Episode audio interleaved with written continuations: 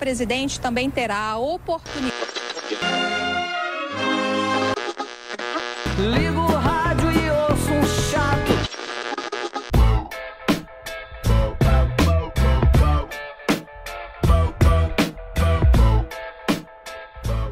Fala aí, rapaziada! Bom dia, boa tarde, boa noite para você que está começando a me ouvir. Tá começando mais um Agorista Cast, a sua primeira revista legitimamente agorista da podosfera brasileira. Programa este de número 3. Lembrando a todos que vocês encontram o Agorista Cast na Anchor, Spotify, Castbox, Overcast, Pocket Casts, Apple Podcasts, Tuning Radio e, claro, você ainda encontra trechos dos programas no canal do YouTube. Hoje é sábado, dia 9 de novembro de 2019, e claro, o papo de hoje, como não poderia ser diferente, vai ser a decisão do STF que resultou na soltura do ex-presidente Lula. Antes de começar, porém, eu gostaria de fazer um pedido encarecido, um apelo a todos que me ouvem, que me ajudem a divulgar, a compartilhar com o maior número de pessoas, porque isso ajuda a minha voz a alcançar um número cada vez maior de pessoas e, claro, é isso que me motiva, que me incentiva, que me faz produzir conteúdo. Beleza? Então, dito isso, chega de papo furado e vamos pro que interessa. Bom, como todos vocês devem ter acompanhado, ontem, sexta-feira, o ex-presidente Lula foi solto da carceragem da Polícia Federal em Curitiba depois que a defesa dele entrou com um pedido de soltura.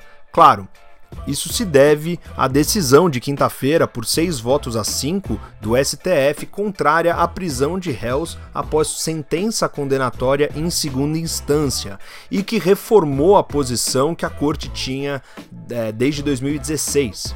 Agora, então, fica determinado que só se pode haver o cumprimento da pena restritiva de liberdade após o trânsito em julgado do processo ou tirando todo esse juridiquês boboca, quando não se pode mais entrar com recursos e literalmente o processo acaba.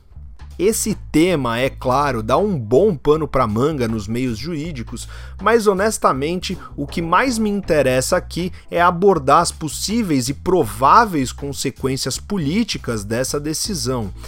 O Lula foi solto, Zé Dirceu também vai ser solto, a defesa de Sérgio Cabral, ex-governador do Rio de Janeiro, também deve pedir a soltura dele. Ao todo, são 38 condenados do alto escalão político-econômico que podem ter a soltura é, definida. É, Para isso, eles não podem estar cumprindo prisão preventiva. A militância de esquerda, claro, foi ao delírio nessa sexta-feira, tanto nas ruas como nas redes sociais. Uh, o próprio Lula já saiu fazendo um discurso atacando os opositores. Hoje, no sábado, já foi para o Sindicato dos Metalúrgicos. Enquanto eu gravo esse podcast, ele tá lá, tá rolando uma festa, tá, deve estar tá falando para um monte de gente, inflamando a massa. E claro, desde sexta-feira ele já mostrou vontade de ir para o embate. Toda essa coisa que a gente já conhece e sabe que o Lula gosta disso. Do outro lado, como todos devem ter acompanhado também, os governistas ficaram revoltadíssimos.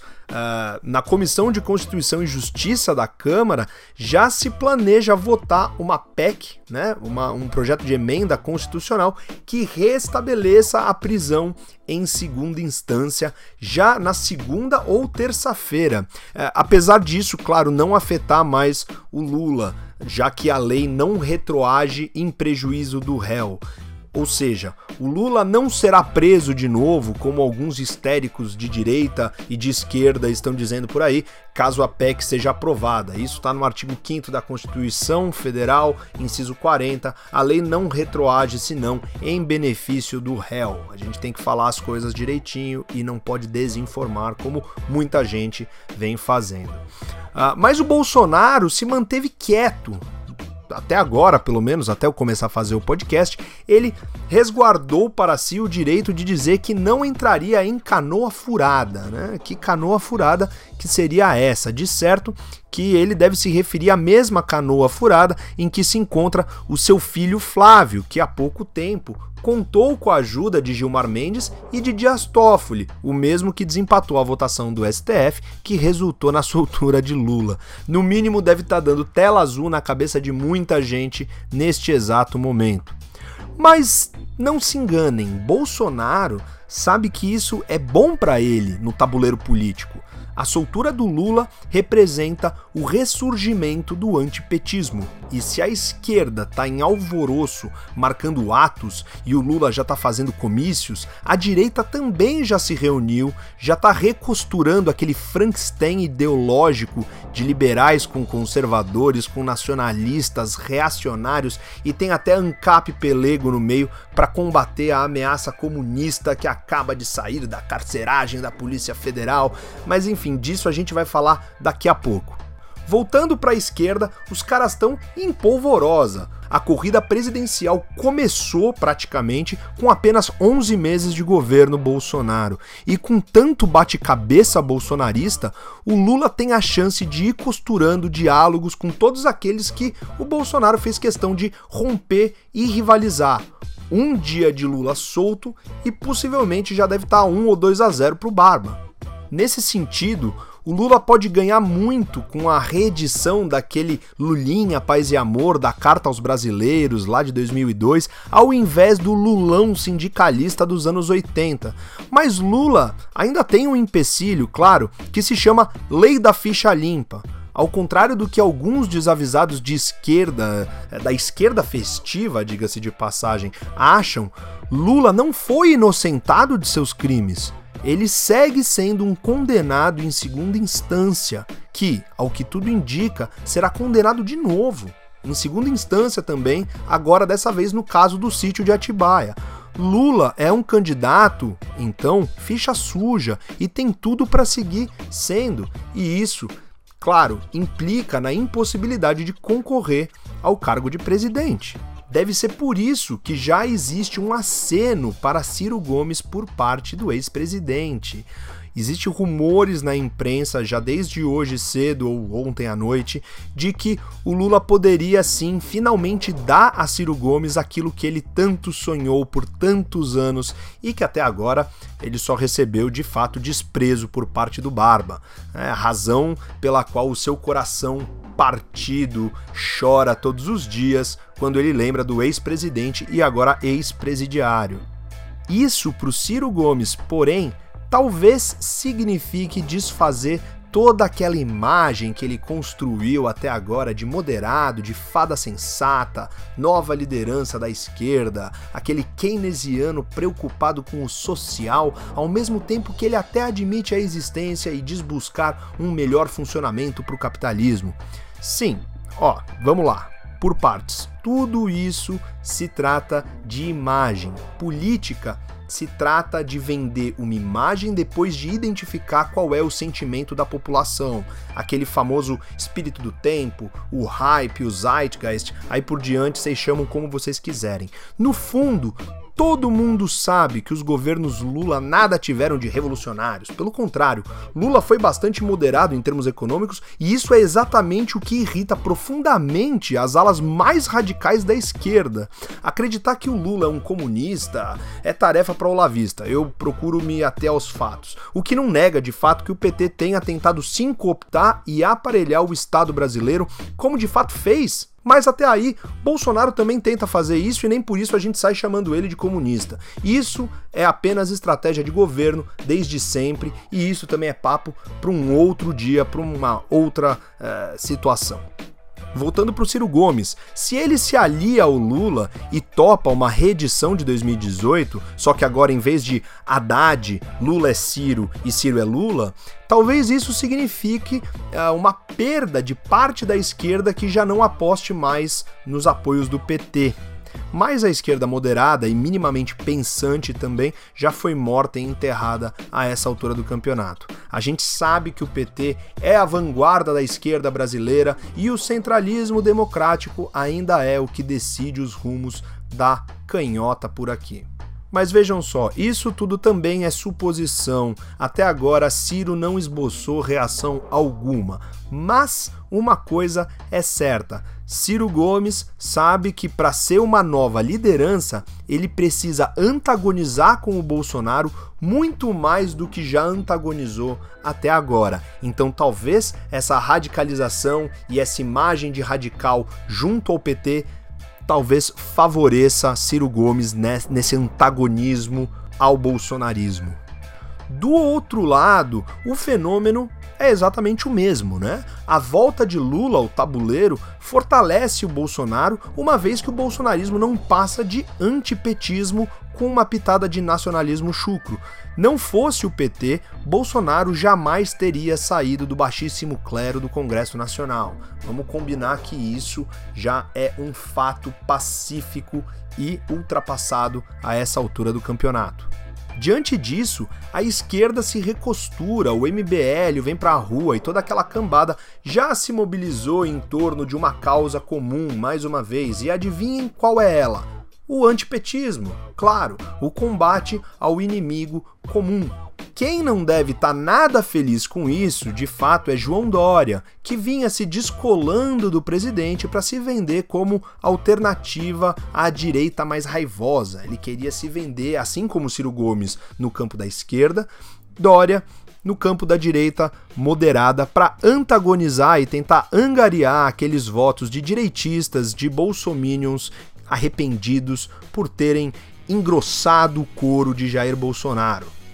Vale lembrar que o João Dória, inclusive, já apontou para isso quando ele acenou para Tabata Amaral, fez a mesma coisa com relação a Joyce Hasselman quando ela começou essa guerra dentro do PSL. João Dória é um marqueteiro muito bom, ele sabe vender muito bem a imagem dele, ele sabe vender as ideias dele e, claro, ele quando aponta para essas pessoas, quando ele acena para elas e as convida, ele não está acenando exclusivamente para elas. Ele está passando uma mensagem para todas as pessoas, inclusive para os eleitores, dizendo: "Vejam só, os candidatos que vocês apoiaram são muito bem-vindos aqui comigo, consequentemente, talvez o novo PSDB seja também o seu lugar.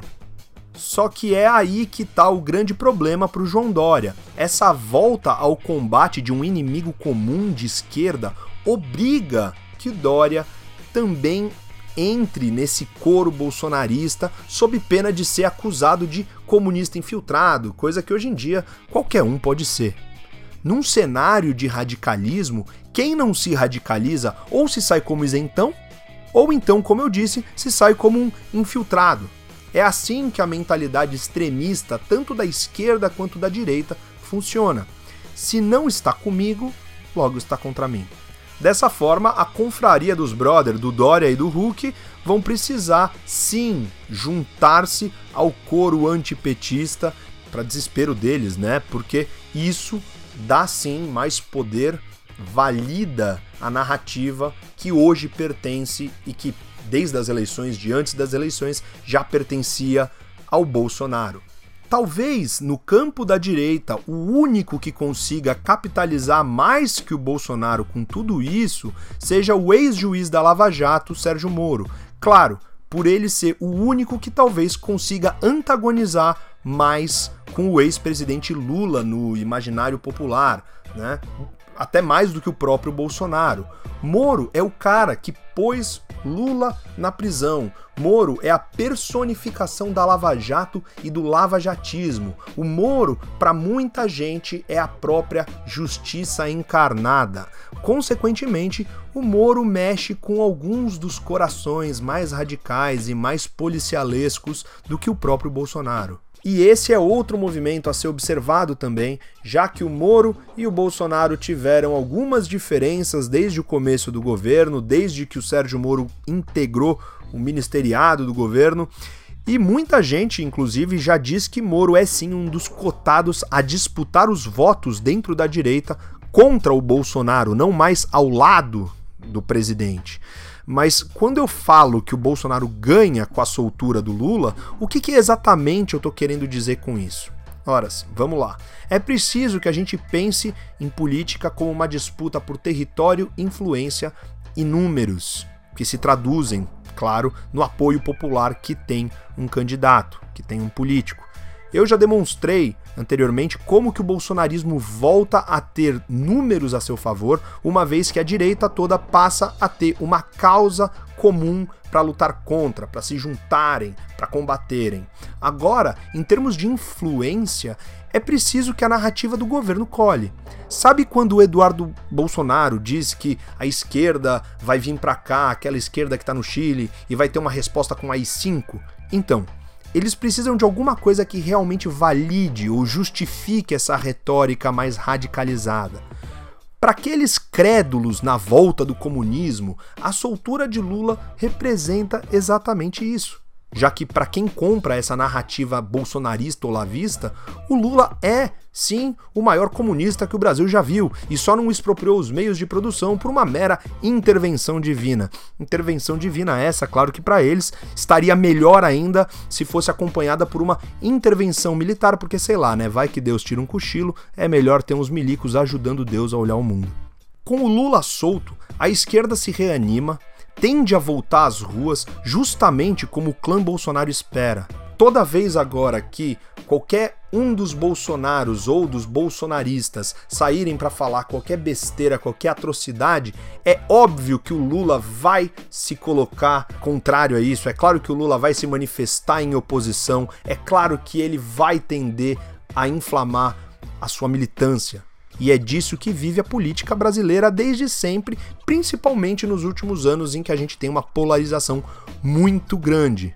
E quando for a hora, o clã Bolsonaro não vai hesitar em dizer Tá vendo? A esquerda vai se radicalizar, a gente bem que disse, nós avisamos. E com isso, essa polarização, essa radicalização vai seguindo o seu curso. A esquerda vai continuar fazendo esquerdice, a direita vai continuar fazendo direitice. As narrativas anticientíficas da esquerda vão ser combatidas com as narrativas anticientíficas da direita, o autoritarismo da direita vai ser combatido com o autoritarismo de esquerda. E é assim que nós vamos seguir em frente nesse samba que é misto de maracatu. É complicado, meu Brasil, é complicado. Agora, quem ajudou bastante que tudo isso acontecesse foram os próprios ministros do STF e toda a insegurança jurídica que eles ajudaram a plantar nesse país.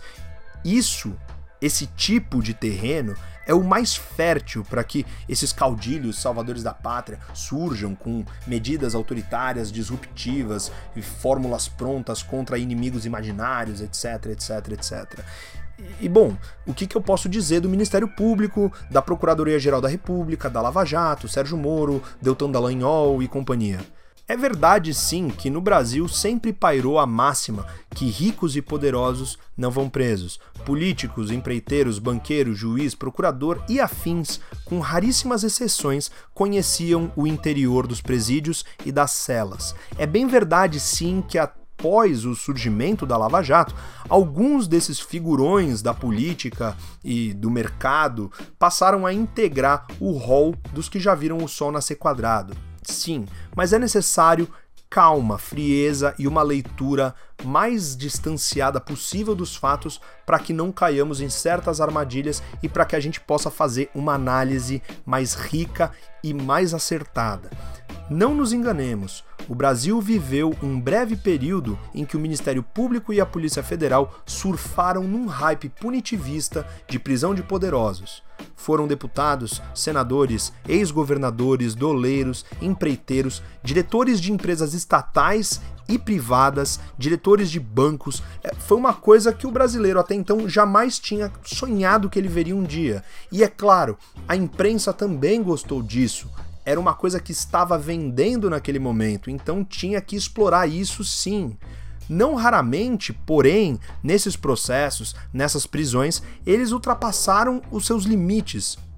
Eu me refiro ao Ministério Público, à Polícia Federal, eles extrapolaram as suas funções típicas, mas até então também pouco importava, porque o brasileiro estava mais é querendo ver o circo pegar fogo.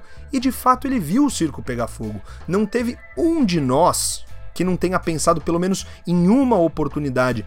Bem feito, eu quero mais é que se exploda. A mídia também, mais uma vez, endossou tudo isso. A mídia estava gostando de todo esse rebuliço sem perceber o que estava escondido por trás disso. É importante que a gente diga que tudo, absolutamente tudo, tem dois lados e para que um novo projeto de poder surja, é preciso por fim a outros. O Ministério Público e a Polícia Federal, então, dessa forma, se eles pudessem, eles teriam instaurado um estado policialesco aqui para derrubar o maior número possível de políticos, porque isso era interessante para eles. E olha, eu não tô dizendo isso porque eu sou um daqueles que defende que o Lula foi preso sem provas. Eu acho que o Lula foi preso às pressas. Eu acho que ele foi preso com provas que poderiam ser muito mais sólidas, mas as provas que existem ali são claras. Existem provas. Acontece que prender o Lula também era interessante naquele momento e isso deveria ser feito dentro de um tempo. Portanto, não caiamos aqui nós no erro de aclamar Moro, Dallagnol, Ministério Público, Lava Jato, Polícia Federal como bastiões da justiça e da moralidade num rompante altruísta, como fez, por exemplo, muitos setores da mídia, da imprensa, dos meios de comunicação. Há sempre interesse e há sempre alguém à espreita do poder. E nesse caso, o projeto que estava à espreita chamava-se Lava Jato, promotores e procuradores com verdadeira sede de governar, e isso é grave. Isso é um tapetão institucional. Não muda nada dos revolucionários que querem tomar tudo à força e impor na base da bala, da porrada. Dito isso, Lula então foi solto agora, em parte devido à blindagem que a elite do judiciário julga ser necessária para a manutenção da ordem e da proteção aos altos círculos político-econômicos, uma vez que a água pode vir a bater na bunda deles também, é claro. É um sinal para todos e, em parte, como reação às investidas atrapalhadas do próprio Ministério Público e da Lava Jato na ânsia punitivista dos últimos anos. Sim, porque na opinião pública já há quem diga que a Lava Jato deveria ser extinta e processos anulados e rejulgados, diga-se de passagem. Isso, inclusive, pode acontecer no caso do triplex do Lula. Na prática, considerando o contexto brasileiro em que mais de 40% dos presos são provisórios, o STF apenas possibilitou aos políticos, empreiteiros e a todos os investigados de alta classe que posterguem o cumprimento de suas penas até que sejam exauridas todas as instâncias recursais do processo. Claro, quando se tem recursos de sobra para isso, deve trazer uma paz de espírito enorme saber que talvez você morra antes de cumprir pena pelos seus crimes. Enquanto que o pobre, considerando o Brasil que temos e que sempre tivemos, continuará indo para a cadeia, muitas vezes provisoriamente, sem sequer um julgamento de primeira instância. Tudo isso sob os aplausos histéricos da esquerda festeira, sem qualquer apreço pela isonomia jurídica. Nessas horas, nós vemos por que Proudhon já acusava-os de ser os mais hipócritas do campo político. Porém, não se trata aqui de analisar uma perspectiva personalista da matéria. Lula tá solto não por ser inocente de nada, mas pelas manobras que o sistema faz para se proteger. Afinal, se todos forem investigados, as chances já se mostram claras, né, de que não vai sobrar um ilibado. E o sistema se blinda dessa forma, mesmo que isso implique em soltar pessoas que eram inimigos políticos ou desafetos em outros momentos, mesmo que se contradiga o passado para que se prevaleça o presente. É por isso que eu insisto que há que se levar em conta o contexto do Brasil. Para o Lula e Bolsonaro, esse desdobramento representa um enorme ganho. Ambos estão contentes com o que acabou de acontecer nesta sexta-feira. Para o governo, é até uma cortina de fumaça, vejam só, para todas as questões que preocupam Bolsonaro. Do outro lado, para Lula, representa o renascimento político e a validação da sua narrativa, ainda que mentirosa, de que ele foi solto por ser inocente. Em meio a desapontamentos com esse governo que se pretendia altamente probo, honesto e libado, nada melhor que um injustiçado, entre aspas, que ressurja das entranhas do inferno pronto para ascender aos céus. Se Lula for esperto, ele vai costurar os acordos e pacificar com todos aqueles com quem Bolsonaro rivalizou e rachou. O Alberto Fernandes da Argentina já acenou para Lula e o convidou para sua posse em dezembro.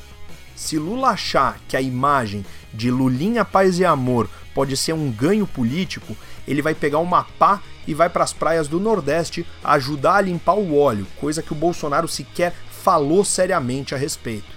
Provavelmente Lula deve acenar para o Felipe Santa Cruz, que foi atacado gratuitamente por Bolsonaro. Lula ainda, se puder, deve ir à França para fazer uma média com Macron, falar da importância das questões climáticas, falar sobre a Amazônia, vai pegar a Greta no colo, vai convidar a menina para vir para o Brasil e vai prometer uma medalha de honra assim que ele for eleito novamente. Esse é o jogo que o Lula joga e o jogo que ele sabe jogar e que talvez o Bolsonaro tenha que aprender também a jogar, sob pena de ficar para trás, flertando com medidas autoritárias, disruptivas, falando em AI-5 e fingindo que controla os filhinhos mimados e malucos que ele criou. Agora, do outro lado, se Lula partir para o embate radical, para o vai ou racha, aí provavelmente ele perde, porque os bolsonaristas, o clã Bolsonaro, tá prontíssimo e se coçando para que isso aconteça. E diga-se de passagem, é esse o embate que eles sabem lutar. Dentro disso tudo, os últimos acontecimentos ainda representam a morte para aqueles que se querem moderados e pretendiam sair dessa espiral polarizada ou desse dia da marmota infernal que o Brasil se encontra desde junho de 2013. O Ciro, com tudo isso, deve estar tá transtornado, o Dória, mais ainda, porém, mais feliz que o Lula nesse momento, apenas o Bolsonaro. Anota aí o que eu estou dizendo. Por esse Agorista Cast é isso, eu vou ficando por aqui, espero que vocês tenham gostado. Mais uma vez, peço que vocês me ajudem a compartilhar, divulgar o Agorista Cast e voltem sempre ao Agorista para sua dose Cavalar de Liberté. Valeu, falou!